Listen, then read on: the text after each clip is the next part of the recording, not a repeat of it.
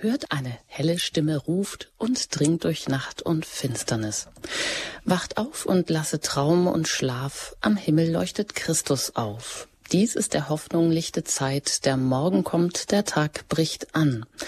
Ein neuer Stern geht strahlend auf, von dessen Schein das Dunkel flieht.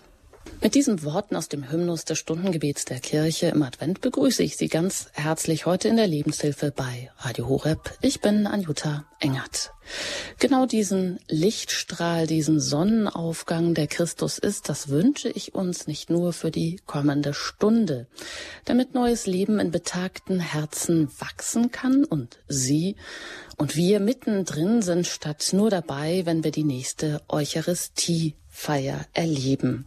In diesem Sinn, ja, oder genau, neues Leben für alte Hasen. Also damit sind Senioren gemeint, Eucharistie mittendrin statt nur dabei.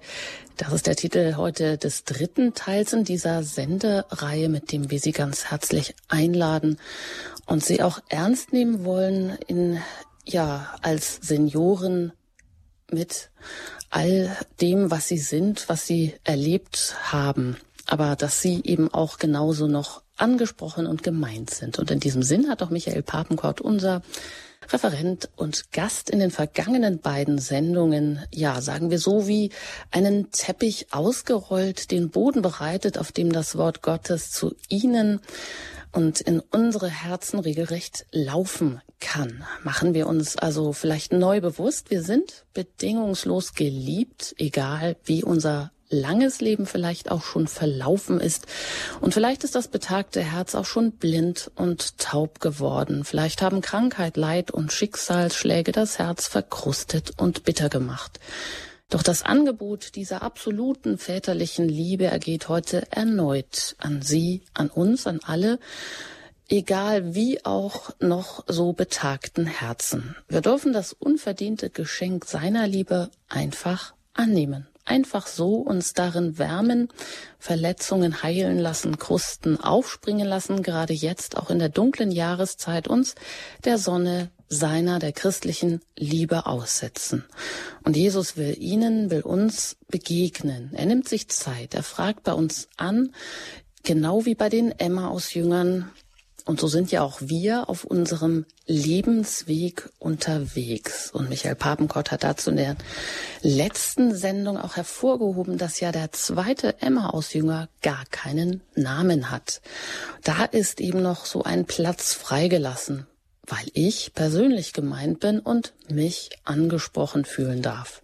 Jesus begegnet also diesen tief erschütterten Jüngern auf dem Weg nach Emma aus und sie verstehen nicht oder wir verstehen nicht, was sich da ereignet hat.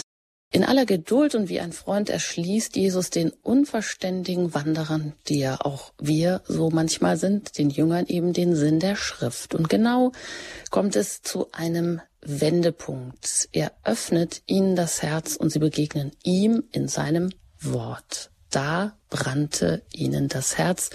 Das erkennen sie später. Entscheidend ist hier, dass es nicht erst beim Brotbrechen geschah. Im biblischen Wort ist Gott unterwegs zu uns und wir zu ihm, zitiert Michael Papenkort, Papst Benedikt aus dem apostolischen Schreiben Verbum Domini.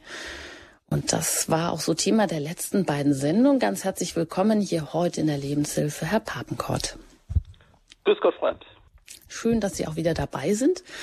Sie sind tätig am Institut für Weltevangelisation. Das ist eine katholische Laienmissionsorganisation, kurz ICPI, genannt. Und da geben Sie Seminare, Sie halten Vorträge, Sie machen Schulungen, Sie bilden eben Katholiken zur Neuevangelisierung aus. Und Sie nehmen da auch gerne Einladungen aus Gemeinden in ganz Deutschland an, um genau eben das auch tun zu können. Und genau, hier sind Sie ja heute unterwegs für alte Hasen, um auch da neues Leben auf den Weg zu bringen. Und heute geht's eben auch mitten um die Eucharistie und äh, darum, dass wir da und auch vor allem Senioren mittendrin sind und nicht nur dabei. Ist das denn so etwas, ja, wo Sie oft feststellen und sagen, wir nehmen das nur so mit ihm. Sie sprechen da von dem klassischen Gottesdienstbesucher. Ist das so Sinn der Sache? Der Sinn der Sache, Nein, ist es nicht. Ich meine, dazu kommen wir halt in der Sendung. Aber Gottesdienstbesucher, ich meine, das ist halt schon mal so ein Begriff, so eine Bezeichnung, in der sich im Grunde viel von dem, wie es nicht sein sollte, ausdrückt, eben genau in der Bezeichnung. Es ist aber auch oft einfach das, was die lieben Leute über viele Jahre gelernt haben, wie es ihnen äh, beigebracht wurde oder eben auch was ihnen eben nicht beigebracht wurde und deswegen sind sie eben das, was sie sind.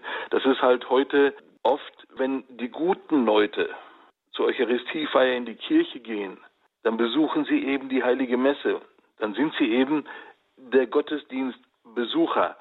So bezeichnet man den und die werden, weiß ich, zweimal im Jahr gezählt, eben die Gottesdienstbesucher. Und ich halte diesen Begriff schon für sehr schwierig eigentlich. Aber nun geht also dieser Gottesdienstbesucher eben in die Kirche.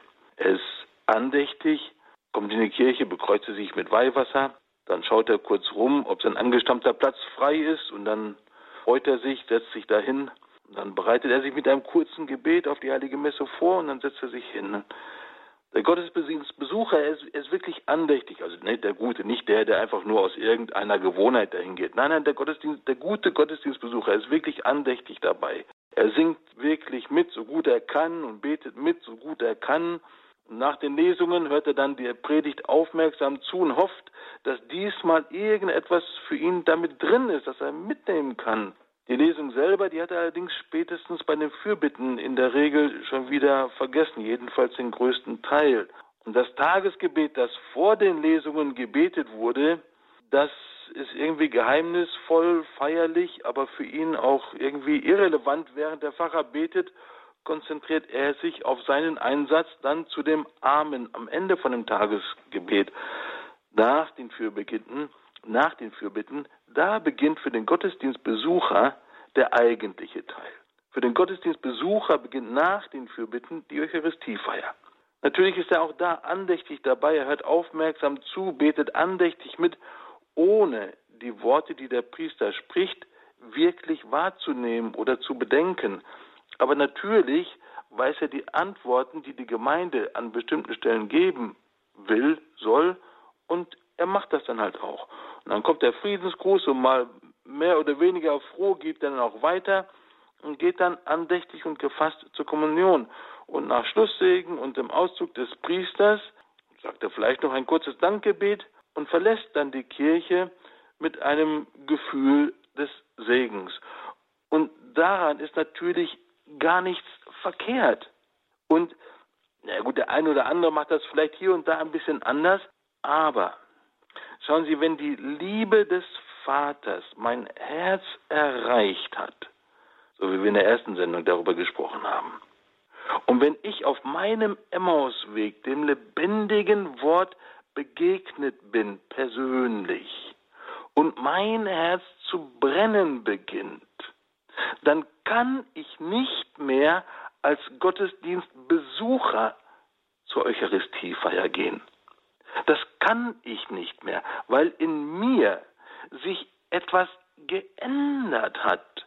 Durch die Begegnung mit der Liebe des Vaters in meinem Herzen, durch die Begegnung mit dem lebendigen Wort auf meinem Emmausweg, durch das Brennen, das diese Begegnung in meinem Herzen, in meinem Innern, in dem Kern meines Lebens ausgelöst hat, dann da kann ich dann nicht mehr ein Gottesdienstbesucher sein weil mein Platz, mein Ort, mein Dasein in der Liturgie ein ganz anderes wird.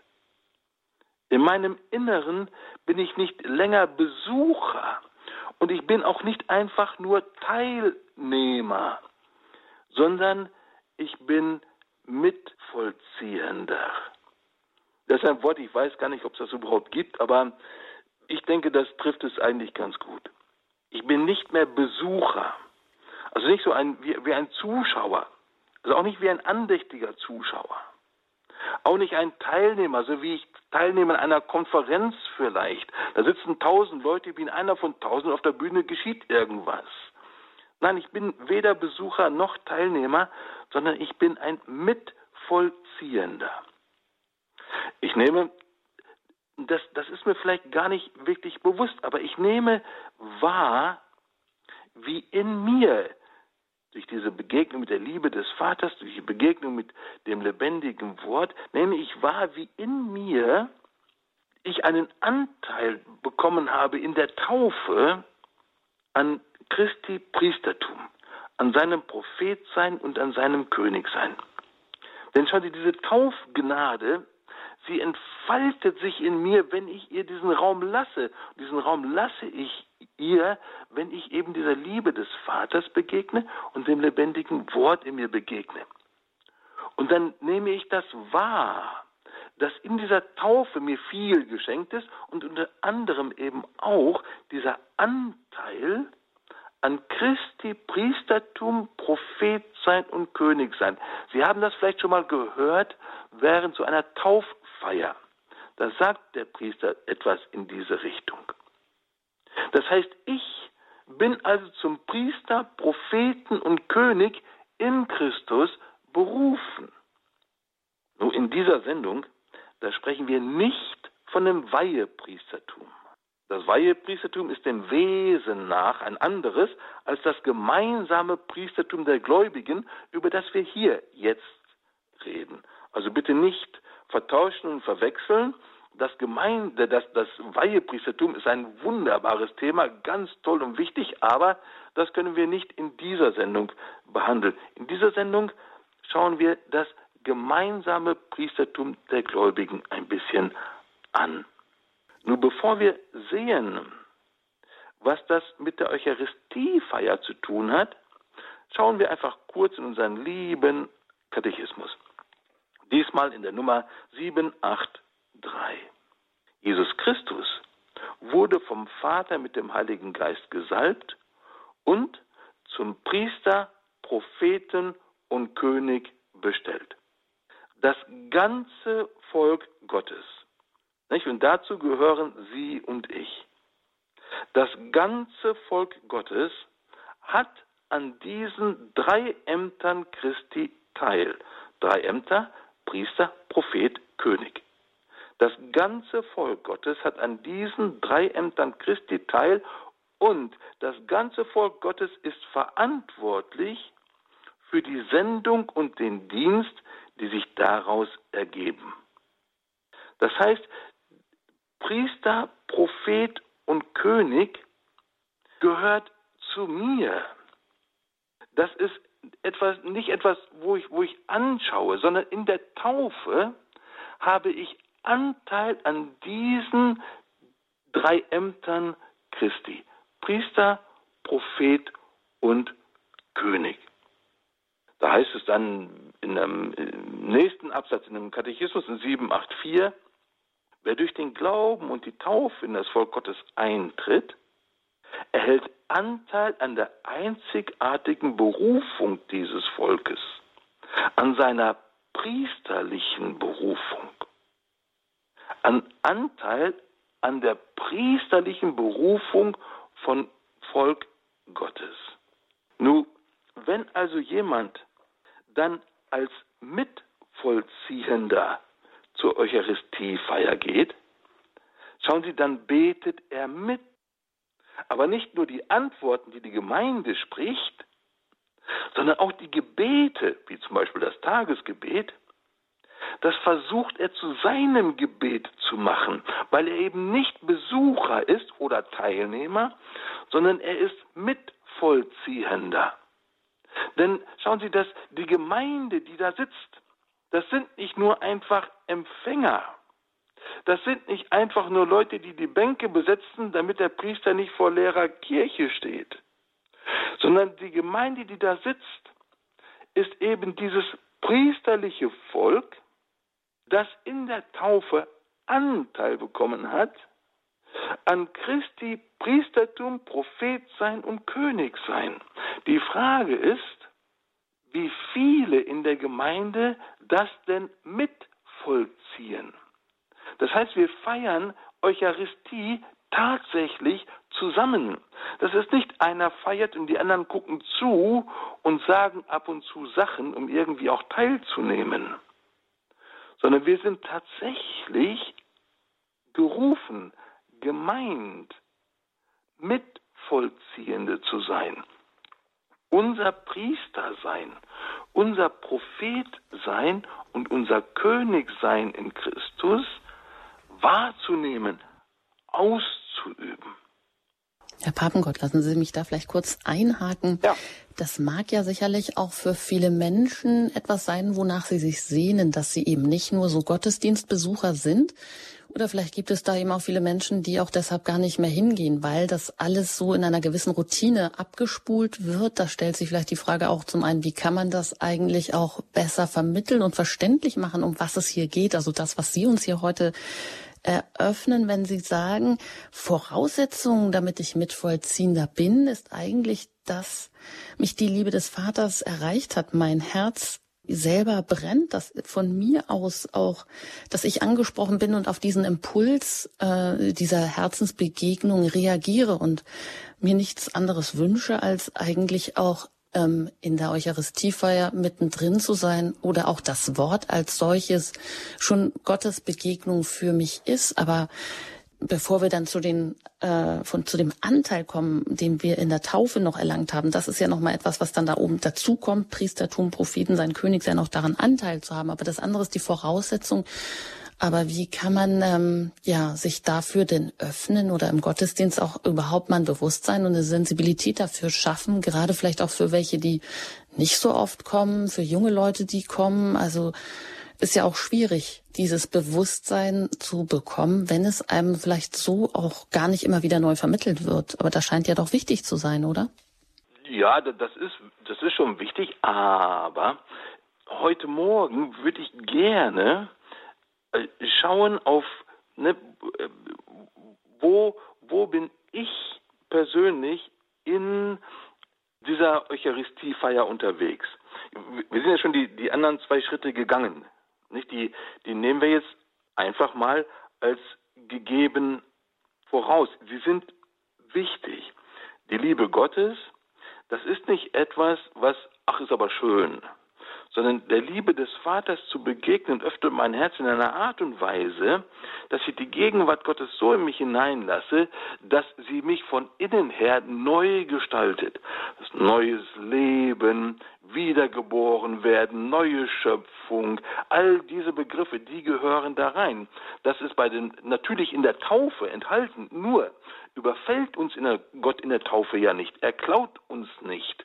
Also wartet er, bis das Individuum, bis die Person, bis der Mensch sagt, Mensch, Herr, das, was du mir in der Taufe geschenkt hast, das möchte ich gerne, dass das mein Leben formt, durchzieht, bestimmt. Und dann auf diese Einladung hin, dann geschieht das vorher nicht. Da gibt es auch kein, kein äh, Zaubergebet dafür. Das ist einfach das Gebet, das sich, das Herz das sich wirklich dafür öffnet. Und dann wird alles neu. In der Begegnung mit dem lebendigen Wort ist genau das den beiden Emmaus-Jüngern auf diesem Emmausweg passiert. Das ganze Leben ganz neu. Und als solcher geht dann der Mensch nicht mehr als Besucher in die Liturgie, weil er jetzt einem jemand begegnet. Der läuft nicht mehr in einen leeren Raum, sondern er läuft in den Raum, in dem er ist, in dem der Vater ist, in dem Christus ist, in dem ein Du ist, in dem der ist, der mich mit allem, was er hat, liebt, der mich in sich aufnimmt. Und in diesem Zusammenhang wird Liturgie etwas ganz anderes dieser Liebe kann ich mich immer nur persönlich öffnen. Und für all die, die in der Kirche sitzen und denen diese Liebe fremd ist, das Beste, was denen passieren kann, sind Zeugen, die davon erzählen, wie sie dieser Liebe begegnet sind, dass es diese Liebe wirklich gibt, dass Gott wirklich ein Du ist. Ich bin ihm begegnet. Deswegen ist das so gut und so richtig und so wichtig, dass die Leute, die dieser Liebe begegnet sind, anderen davon erzählen. Und dafür wäre das sicherlich gut, wenn wir in unseren Gemeinden ein bisschen mehr Raum hätten und sich ein bisschen mehr Leute vielleicht trauen würden. Denn ich habe viele Leute getroffen, die dieser Liebe Gottes begegnet sind, aber aus irgendeinem Grund sich nicht trauen, darüber zu reden. Nun, wenn jetzt wir reden von Priester, Prophet und König, was eigentlich ist denn ein Prophet? Oder was ist denn eine Prophetin? Na, auf jeden Fall ist ein Prophet nicht irgendeine wild verzückte Gestalt mit oft irgendwelchen wirren Visionen. Das ist hier sicherlich nicht gemeint. Was hier gemeint ist mit Prophet, ist ganz unspektakulär jemand, der das Wort Gottes beständig aufnimmt, das Wort Gottes verarbeitet, das Wort Gottes bewegt, das Wort Gottes lebt, in sich wachsen lässt und das Wort Gottes verkündet. Prophet ist jemand, der das Wort Gottes beständig aufnimmt, also nicht einmal gelesen hat und dann beiseite legt, sondern das Wort Gottes beständig aufnimmt, es bewegt und lebt und es verkündet. Beispiel Johannes der Täufer. Das Wort des Herrn erging an Johannes den Täufer und er nimmt es auf. Er geht in die Wüste, bewegt das und, sieht, und kommt dann wieder und verkündet das. Jetzt sind wir in der Eucharistiefeier und die Eucharistiefeier, bitteschön, die beginnt mit dem Eingangslied oder mit der Eröffnung. Sie beginnt nicht erst nach den Fürbitten. Die Eucharistiefeier geht von Eingangslied bis Schlusslied. Und dann kommt an einer Stelle das Wort. Da kommen die Lesungen. Und der Mitvollziehende, also nicht der Besucher, der Mitvollziehende bereitet sich, wenn möglich, darauf vor, weil es ist seine Berufung, seine Aufgabe, eben diesem Wort zu begegnen, es aufzunehmen, es leben, es zu leben und es zu verkünden. Dieses Wort ist ein lebendiges Wort. Es ist ihm nicht egal. Er will ihm begegnen. Und darum wird er es wohl auch nachbereiten. Er wird suchen, es besser zu verstehen, es besser aufzunehmen, nicht weil er muss, sondern weil er erlebt hat, wie das Wort Gottes, wie das lebendige Wort Gottes sein Leben verändert. Schauen Sie, der, der ähm, Hieronymus, der heilige Hieronymus vor ganz langer Zeit, der hat einmal was ganz Spannendes beobachtet. Er hat gesagt, schau Leute, wenn wir in die Kirche gehen und dann ein bisschen von der Eucharistie auf die Erde fällt, also wenn ein bisschen von dem Leib Christi auf die Erde fällt, wow, das ist ein Riesenaufstand, ein Riesenunglück. Und natürlich kümmern sich die Leute zu Recht darum. Aber, sagt er auf der anderen Seite, wenn das Wort Gottes in dem Christus wohl anders, aber nicht weniger gegenwärtig ist. Wenn das Wort Gottes in unser Ohr geträufelt wird und wir mit unseren Gedanken ganz woanders sind und noch nicht mal wirklich interessiert sind daran, sagt er, uns ist gar nicht bewusst, was für eine große Gefahr, was für ein großer Missstand das eigentlich ist. Und Papst Benedikt erwähnt dieses, was Hieronymus gesagt hat. Und dann sagt Papst Benedikt weiter, Christus, der unter den Gestalten von Brot und Wein wirklich gegenwärtig ist, ist in analoger Weise auch in dem Wort gegenwärtig, das in der Liturgie verkündet wird. Christus ist in dem Wort gegenwärtig, das in der Liturgie verkündet wird. Eine Vertiefung des Empfindens für die Sakramentalität des Wortes ist also wichtig. Schauen Sie, der Mitvollziehende, also nicht der Besucher, der Mitvollziehende, er erlebt das Wort, wenn es verkündet wird, weil er in dem Wort Christus begegnet, dem lebendigen Wort, so wie damals die Emmaus-Jünger. Da gibt es noch viel zu sagen, aber ich möchte einfach nur einmal den, den Unterschied deutlich machen zwischen einem Besucher und einem Mitvollziehenden. Der Besucher ist dabei, der Mitvollziehende, der ist mittendrin. Veränderung ist nicht eine äußerliche. Also der Gottesdienst wird anders gemacht. Statt von rechts zieht der Pfarrer jetzt von links ein oder die, die Messdiener stehen woanders, wir singen andere Lieder oder sonst irgendwas. Nein, die Veränderung ist in mir, nicht in den Äußerlichkeiten. Die wesentliche Veränderung ist in mir. Und wenn dann die Fürbitten gebetet sind, dann geht es weiter mit der Eucharistiefeier. Ich sage das bitte noch einmal. Die Eucharistiefeier beginnt nicht nach den Fürbitten. Nach den Fürbitten geht die Eucharistiefeier weiter. Und dann kommen wir noch einmal zu diesem Priester. Nun, ein Priester, was macht eigentlich ein Priester? Ne, wir hatten ja diese drei Ämter Christi besprochen, nehmen wir teilhaben. Prophet, Priester, König. Jetzt sind wir bei Priester. Was macht eigentlich ein Priester? Nun, ein Priester opfert. Im Alten Testament opfern die Priester. Sie opfern verschiedene Tiere. Aber natürlich opfern die Priester nicht sich selbst. Der Priester bringt Opfer dar. Doch Jesus Christus opfert weder Tiere, noch opfert er irgendjemand anderen. Jesus, der eine ewige hohe Priester, opfert sich selbst. Das ist ein sehr tiefer und doch ein eigentlich einfacher Satz.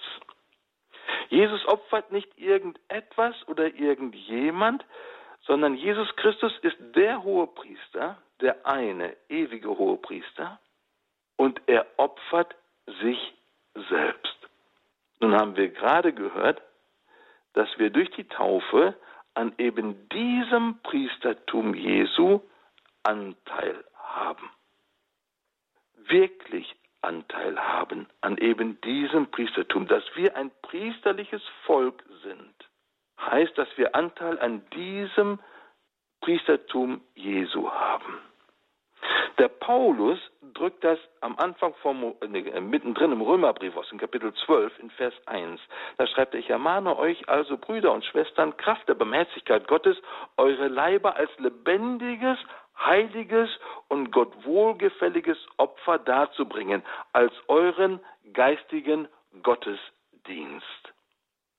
Ich ermahne euch, Kraft der Barmherzigkeit Gottes eure Leiber als lebendiges, heiliges, Gott wohlgefälliges Opfer darzubringen. Leiber, bitteschön, das meint hier nicht nur meinen Leib. Leiber steht hier bitteschön für Person. Paulus hätte auch sagen können, euch selbst als lebendiges, heiliges Opfer darzubringen. In unserem lieben Katechismus, jetzt sind wir in 1.368, da lesen wir in der Eucharistie, wird das Opfer Christi auch zum Opfer der Glieder seines Leibes. In der Eucharistie wird das Opfer Christi auch zum Opfer der Glieder seines Leibes. Und das sind wir. Dann geht es weiter hier. Das Leben der Gläubigen, ihr Lobpreis, ihr Leiden, ihr Gebet, ihre Arbeit, werden mit denen Christi und mit seiner Ganzhingabe vereinigt und erhalten so einen neuen Wert. Das auf dem Altar gegenwärtige Opfer Christi gibt allen Generationen, also auch mir, gibt allen Generationen von Christen die Möglichkeit, mit seinem Opfer vereint zu sein. Wenn es hier heißt, das Leben der Gläubigen, da meint es nicht meine Enkel, meine Leiden, meine Sorgen, sondern es meint einfach eben mein Leben. Ich. Nicht, die zählen so ein bisschen auf, Lobpreis, Leiden, Gebet, Arbeit, die Liste hätten so weitermachen können. Das Leben der Gläubigen wird mit dem Leben Christi, mit seiner Ganzhingabe vereinigt.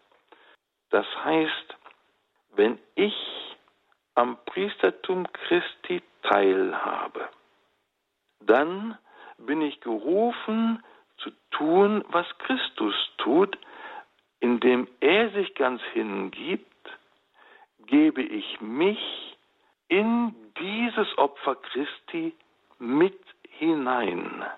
Nicht einen Teil von mir, nicht den Teil, der nicht funktioniert und schon mal gar nicht jemand anderen, so meine Enkel, meine Kinder, mein Ehemann, was auch immer, sondern mich selber. Und zwar mich mit meiner Vergangenheit, Gegenwart, Zukunft, alles, was ich bin, habe, kann und träume. Darum geht es in der Opferbereitung, dass ich mich mit hineingebe. Und zwar ich mich aktiv mit hineingebe. Ich werde nicht hineingezogen, niemand anders macht das, sondern nur ich selber kann das machen. Mich hinein, mit hineingebe in das Opfer Christi, um mit ihm geopfert und gewandelt zu werden.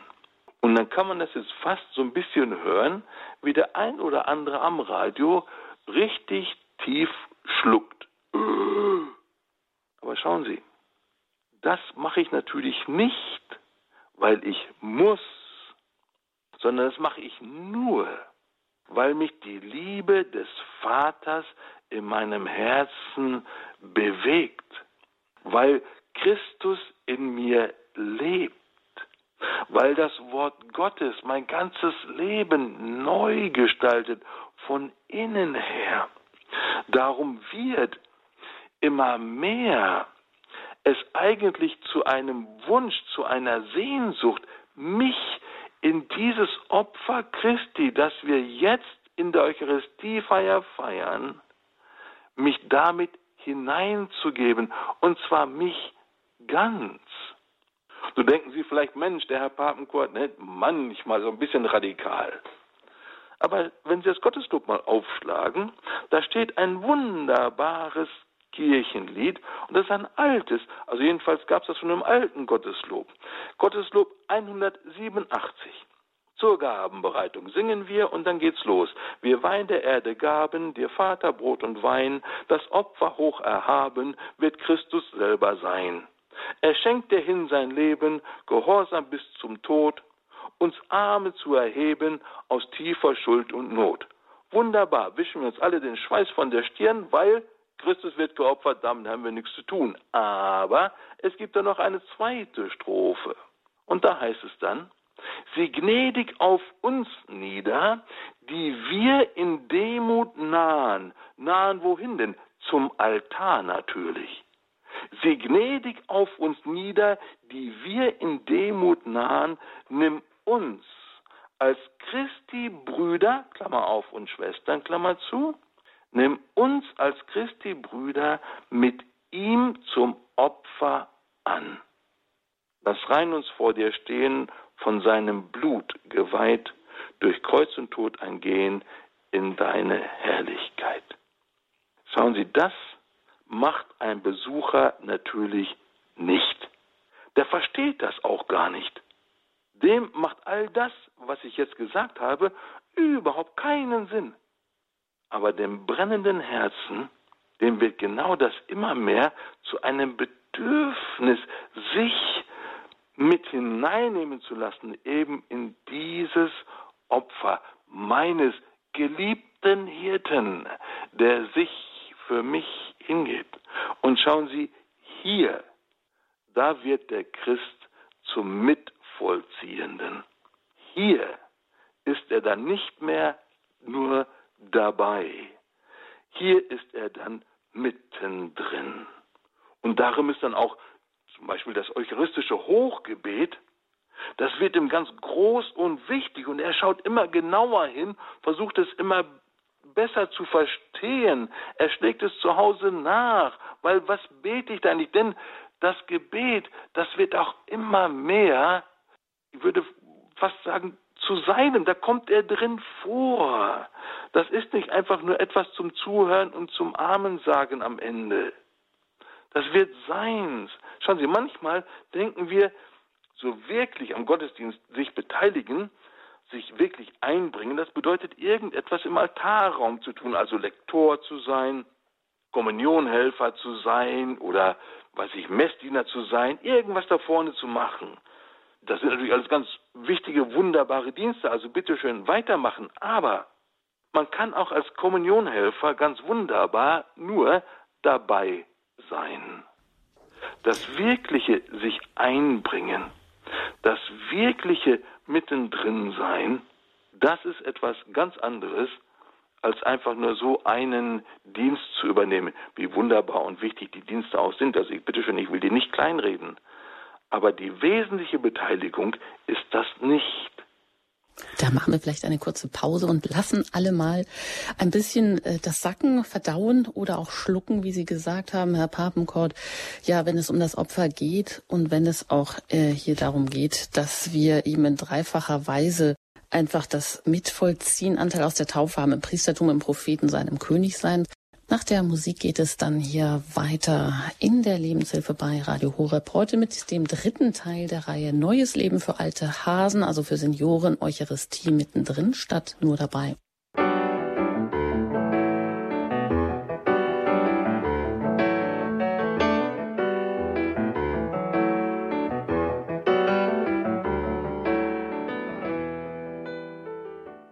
Sie haben eingeschaltet in der Lebenshilfe bei Radio Horeb. Ich begleite Sie durch die Sendung. Mein Name ist Anjuta Engert. Wir sprechen heute über neues Leben für alte Hasen. Eucharistie mittendrin statt nur dabei.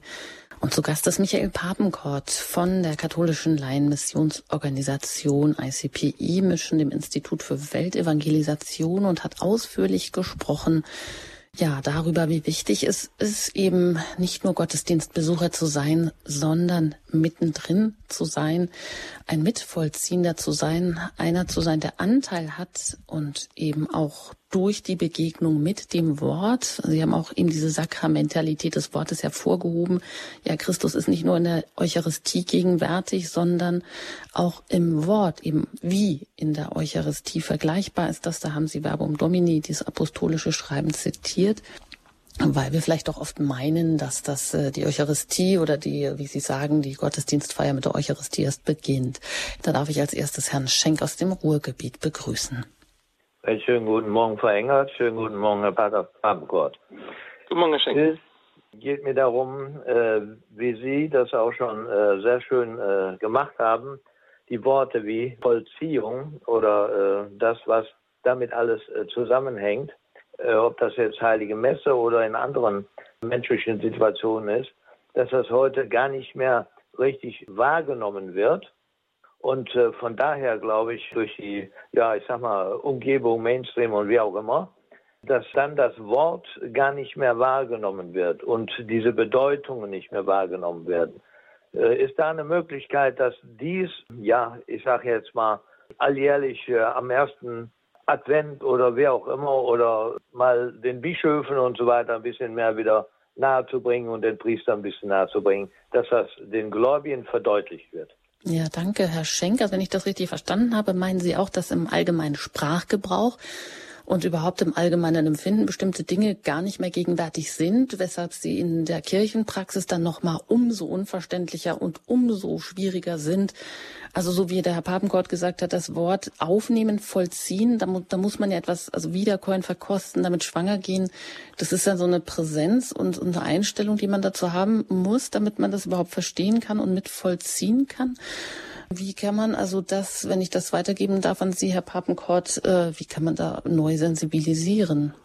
Also auf der einen Seite bin ich sehr ein Freund davon, zu schauen, was Worte bedeuten und versuchen, ihre Bedeutung zu, zu äh, verstehen und zu durchdringen. Und auf der anderen Seite ist es aber wichtig, und in der zweiten Sendung habe ich versucht, das, das deutlich zu machen, dass wenn wir vom Wort Gottes sprechen, sprechen wir nicht wirklich von Buchstaben und nicht von Druckerschwärze auf Papier zwischen zwei Buchdeckeln, die wir dann die Heilige Schrift nennen. Das Wort Gottes ist eine Person. Darum geht es nicht nur um das Verstehen, sondern zuallererst um das Begegnen. Dass ich diesem Wort begegne. Denn schauen Sie, wenn es Verstehen ist, dann kommt mir das manchmal ein bisschen zu nahe an so eine, sage ich mal, intellektuelle Fähigkeit, so eine Lern-, so eine Schulfähigkeit. Und da bleiben dann manche auf der Strecke, weil sie eben nicht so lange in die Schule gegangen sind oder nicht so äh, viel Zeit hatten oder haben, sich mit diesem oder jenem auszusetzen. Bei dem Wort Gottes und bei die, auf diesem Emmausweg, da geht es tatsächlich um diese Begegnung mit diesem persönlichen Gegenüber, diese Begegnung mit dem Wort Gottes, mit Gottes Liebe, mit Gottes Du, mit seinem Angesicht. Und diese Veränderung in mir, die verändert dann im Grunde alles, weil es meine Perspektive verändert. Das ist. Hm. Ich frage mal kurz zurück an Herrn Schenk, ob er es so gemeint hat. Ja, ja, ja, ja, das ist alles sehr gut. okay. Dann darf ich da vielleicht noch ähm, hinzufügen, oder ich habe es vielleicht auch ein bisschen so verstanden, dass es auch, dass Sie vielleicht auch meinten, es geht um eine Eigenschaft, eine Wesenheit, eine Herangehensweise, die dem heutigen Menschen so fremd ist, dass er vielleicht gar nicht die Voraussetzungen erfüllt, um überhaupt so in einen lebendigen Kontakt mit diesem Wort zu treten, was vielleicht eine, was sich zurücknehmen, eine Stille voraussetzt oder auch sich davon ähm, beschenken oder überhaupt antasten zu lassen? Vielleicht. Nur dann wäre das Ganze ja nur ein Problem von der sogenannten heutigen Generation. Aber da, wo wir heute sind, da waren wir auch schon vor ein, zwei, drei, vier Generationen. Das ist also nicht nur ein Problem des Zeitgeists oder wie auch immer. Wir haben da Wesentliches verpasst und zwar schon seit Jahrzehnten, also richtig lange zurück. Also die Mutter von meiner Großmutter oder so ähnlich. Also Sie meinen, das ist ein Problem, was alle Generationen vielleicht auch immer wieder erneut haben, ja, ähm, sich ähm, in der Radikalität ja, oder Ausschließlichkeit auch diesem Wort überhaupt, diesem ja, christlichen Kosmos vielleicht ja. auch zu öffnen. Gut, Dankeschön, Herr Schenk. Alles Gute Ihnen und dann geht es weiter zu einer Hörerin in der Nähe aus Karlsruhe, die ich jetzt hier begrüßen darf. Guten Morgen. Guten Morgen, grüß Gott. Und ich hätte auch was zu sagen. Ich bin schon äh, über 80 Jahre alt und wir haben noch bei der Religion gelernt, also Aufbau, der Aufbau der Heiligen Messe, die, die, die Opferung, die Wandlung und die Heilige Kommunion. Und da wäre niemand eingefallen, in der, in der bei der Opferung zu sitzen. Da hat man sich wirklich selber eingebracht. So, und die Lieder waren dementsprechend und ich, ich verstehe auch gar nicht, warum man dann da sitzen soll bei der Opferung. Wenn ich da wirklich dabei bin, ich kann nicht anders wie knien. Wenn ich auch auffalle, das ist mir dann egal. Ich, ich kann das nicht im Sitzen machen. Das Sitze ist, wenn man zuhört, das kann man bei der Predigt machen. Aber wenn man wirklich dabei sein will, dann muss ich einfach hinknien. Und ähm, ja, ich hätte noch vieles andere, aber das ist mir jetzt die, erste Gele äh, Angelegenheit, die größte mhm. Angelegenheit, dass man da einfach die Opferung, und ich habe mal ein Büchel, äh, Büchlein gehabt, ähm, ohne Opferung keine Wandlung. Und wenn man da einfach da, da sitzt und das äh, vorbeigehen lässt, dann geht man doch leer aus. Also mh.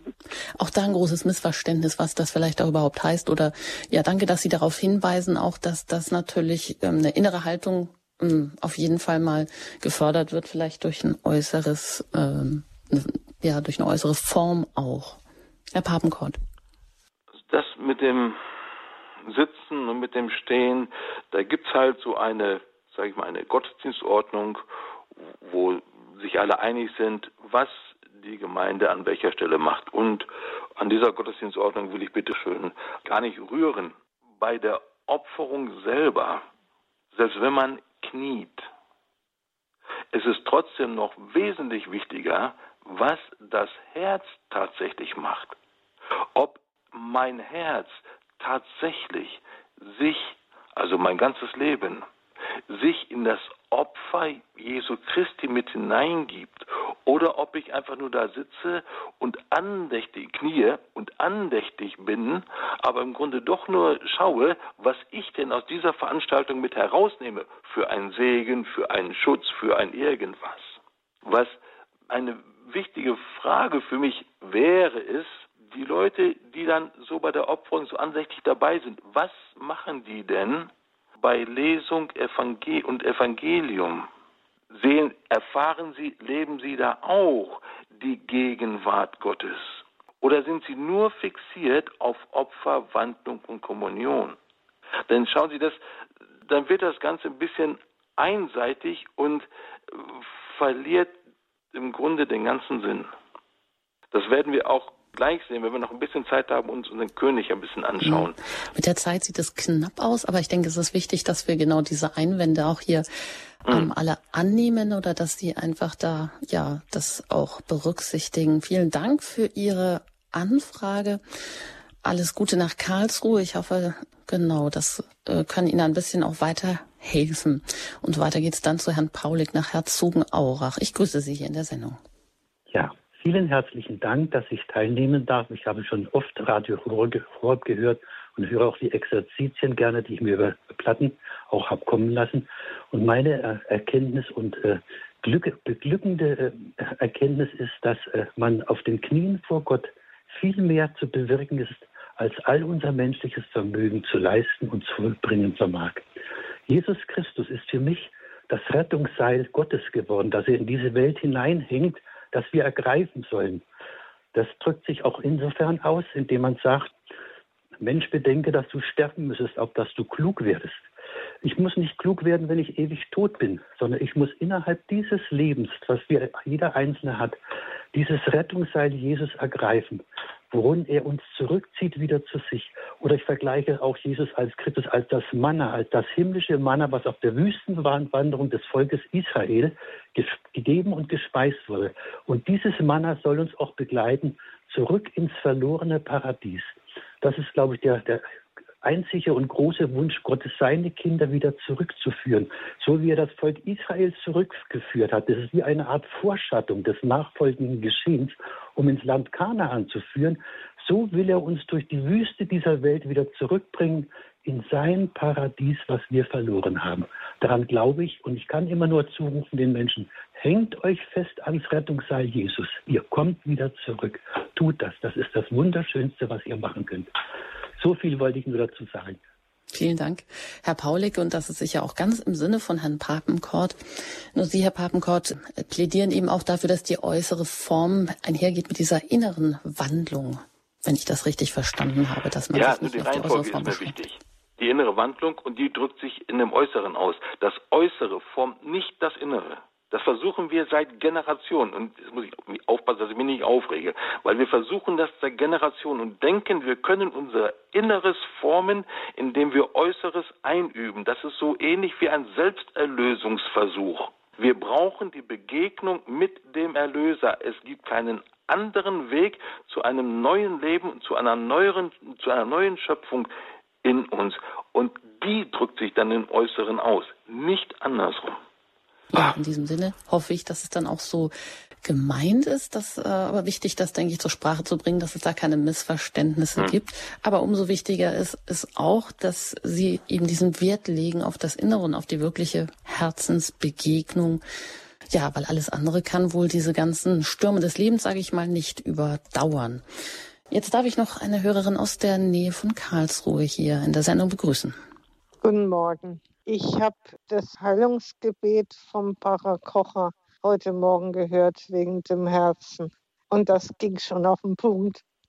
Und jetzt äh, mit dem Herrn Papenkorn bin ich, ich muss da Zeug, Zeugnis geben. Es ging um Generationen und es ist wirklich nur innere, innere Heilung. Und ich war auch in Hochaltingen und äh, da ging das auch über Generationen und Verzeihen. Und äh, da dachte ich noch, das dauert lange. Und ich habe immer meine Urgroßmutter gesucht, die uns alle verflucht hatte und die gerichtet hat und gewertet hat. Und am Sonntag habe ich einen fechterlichen Kampf gehabt jemand zu richten und zu werden. Und das äh, wollte ich nicht. Und ich habe auch abends dann äh, angerufen und habe das gemeinsame Gebet aus dem Heft vom Vater Bohr genommen. Und also Montag bin ich dann noch mit schwanger gegangen. Und äh, gestern hat mich dann ein Schubs von oben zur Eucharistie gebracht. Und äh, jetzt heute Morgen geht das raus. Es ist offen, es ist innere Arbeit und das geht nur mit Jesus. Das kann man nicht anders machen. Und man muss Jesus und die Mutter Maria immer wieder dazu nehmen. Ja, vielen Dank für diese offenen Worte, die Sie hier in der Sendung aussprechen und damit ja auch kundtun, ja, wie wichtig diese ganz persönliche Begegnung mit Jesus ist für all das, was wir da in der Kirche tun. Also als Voraussetzung eigentlich, damit der Rest Sinn macht und uns verwandeln kann. Vielen Dank. Als äh, letzten Hörer darf ich jetzt hier noch begrüßen Herrn Lohkamp aus Germering. Ja, grüß Gott zusammen. Grüß Gott, Herr Papenkort, grüß Gott, Frau Enger. Ich äh, möchte mich ganz kurz fassen, weil ich auch noch sehr interessiert bin an dem König, den Sie ja noch darstellen. also es geht um ein profanes Wort, was ich in meiner Jugend mal gehört habe. Bin also viel, viel später katholisch geworden. Und das heißt eben ins Kreuz gehen. Und das stammt aus dem Bergbau. Und naja, es stammt nicht aus der Liturgie.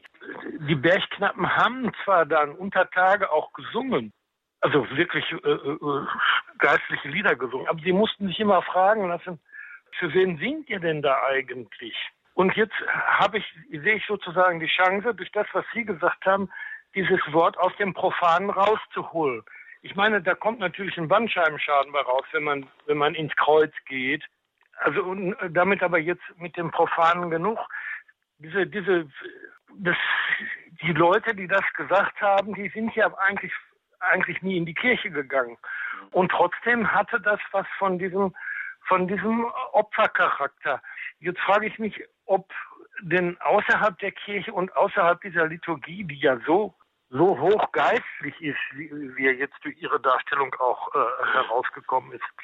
Ähm, vielleicht können Sie da eine Verbindung schaffen von dem von diesem profanen Wort bis zur Liturgie. Das wäre natürlich schön. Kleine Herausforderung am Schluss. Vielen Dank, Herr Lohkamp. Ja, Herr Badenkort. Nur ganz, nur ganz schnell. Ich weiß nicht, wie die Knappen darauf kamen, ins Kreuz gehen zu singen. Wenn man darunter versteht, ne, dass wir uns in das Opfer Jesu Christi mit hineingeben, dann immer gerne wunderbar. Wichtig ist mir nur an der Stelle, dass wir in der Eucharistie nicht nur den Tod Christi feiern, sondern immer gleichzeitig Tod und Auferstehung. Ich weiß es nicht, ob die Knappen auch was von der Auferstehung gesungen haben oder ob die am Kreuz stehen geblieben sind. Wir dürfen auf keinen Fall am Kreuz stehen bleiben. In jeder Eucharistie feiern wir immer Tod und Auferstehung und zwar gleichzeitig. Das ist, ne, weil manchmal ist es in unserem Kopf irgendwie so drin, Kreuz, Kreuz, Kreuz, Kreuz und wir vergessen die Auferstehung. Wir kommen von der Auferstehung zum Kreuz, sagt Johannes Paul II. irgendwann an irgendeiner Stelle. Das ist mir nur wichtig. Dann. Vielen Dank, Herr Lohkamp.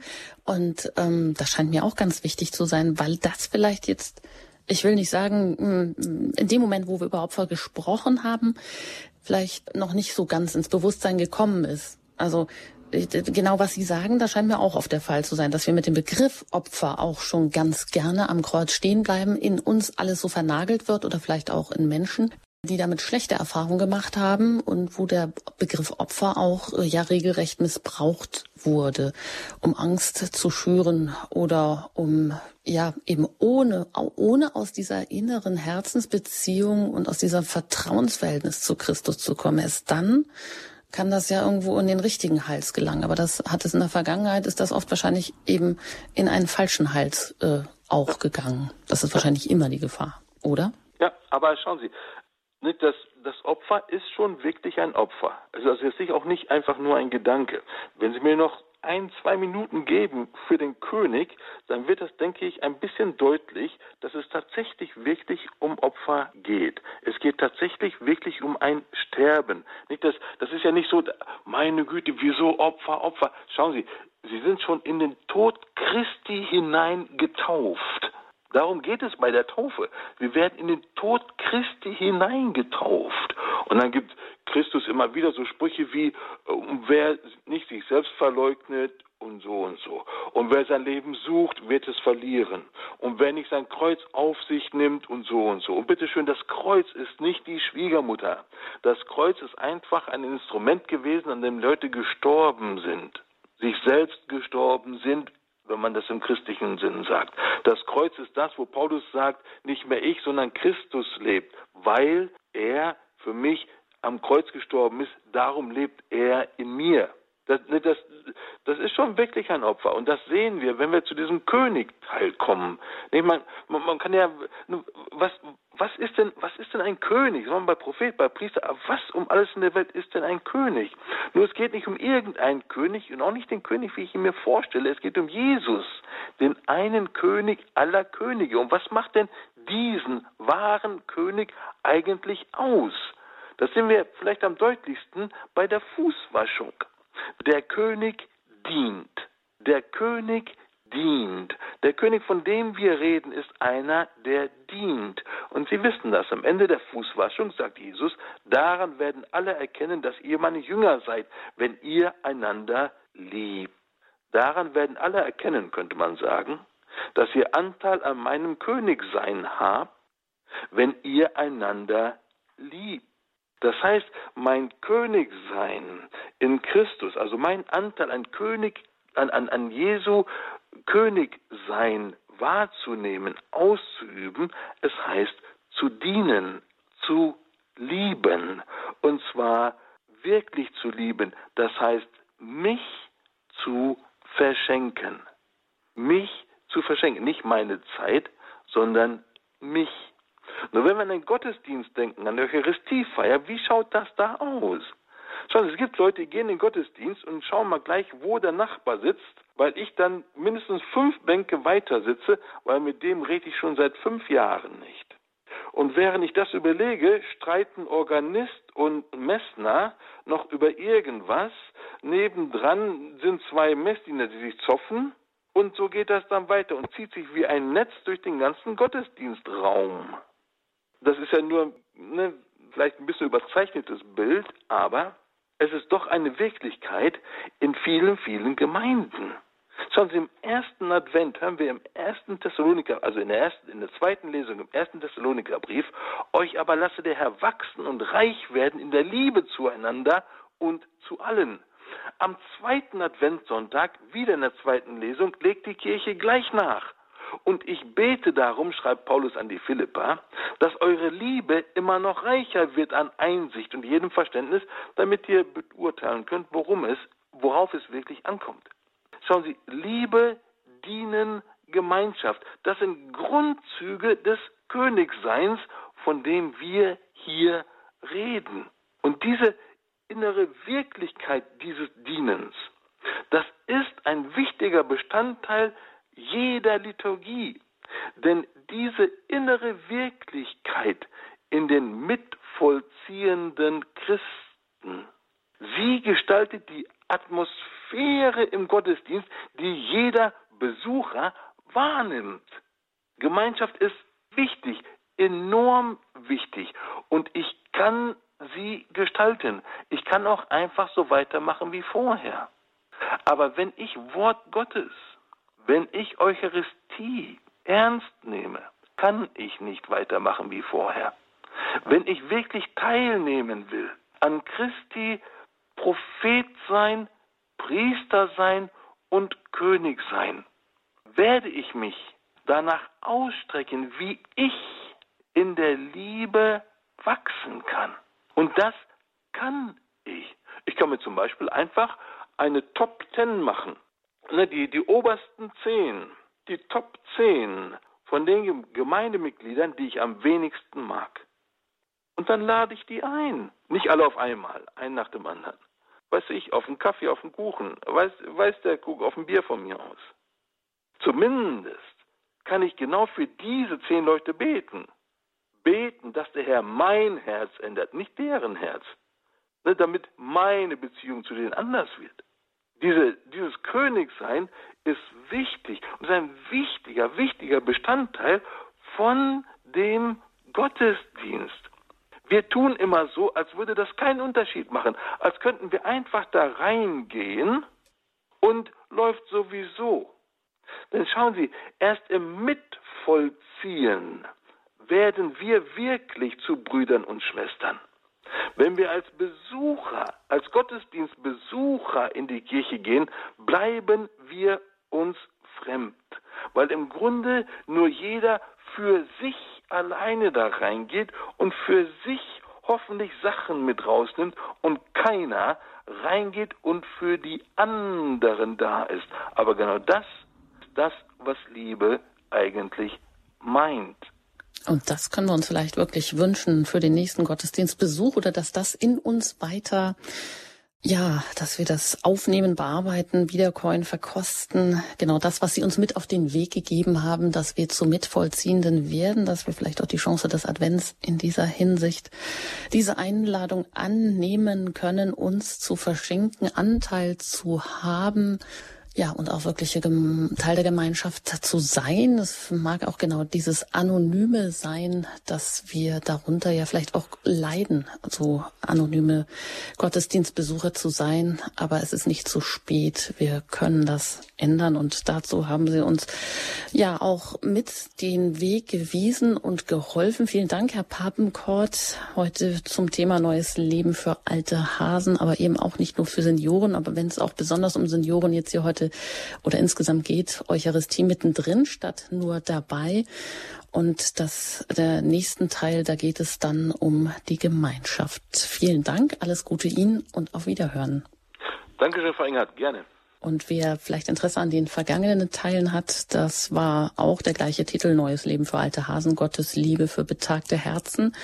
Und in einem zweiten Teil ging es um Senioren auf dem Weg nach Emma aus. Und das Ganze können Sie in unserer Mediathek sich noch einmal herunterladen unter www.horeb.org. Vielleicht möchten Sie auch die ein oder andere CD verschenken. Den CD-Dienst erreichen Sie unter der 08328 921 120. Dieser Service ist zwar kostenlos, aber meine Spende wird gebeten.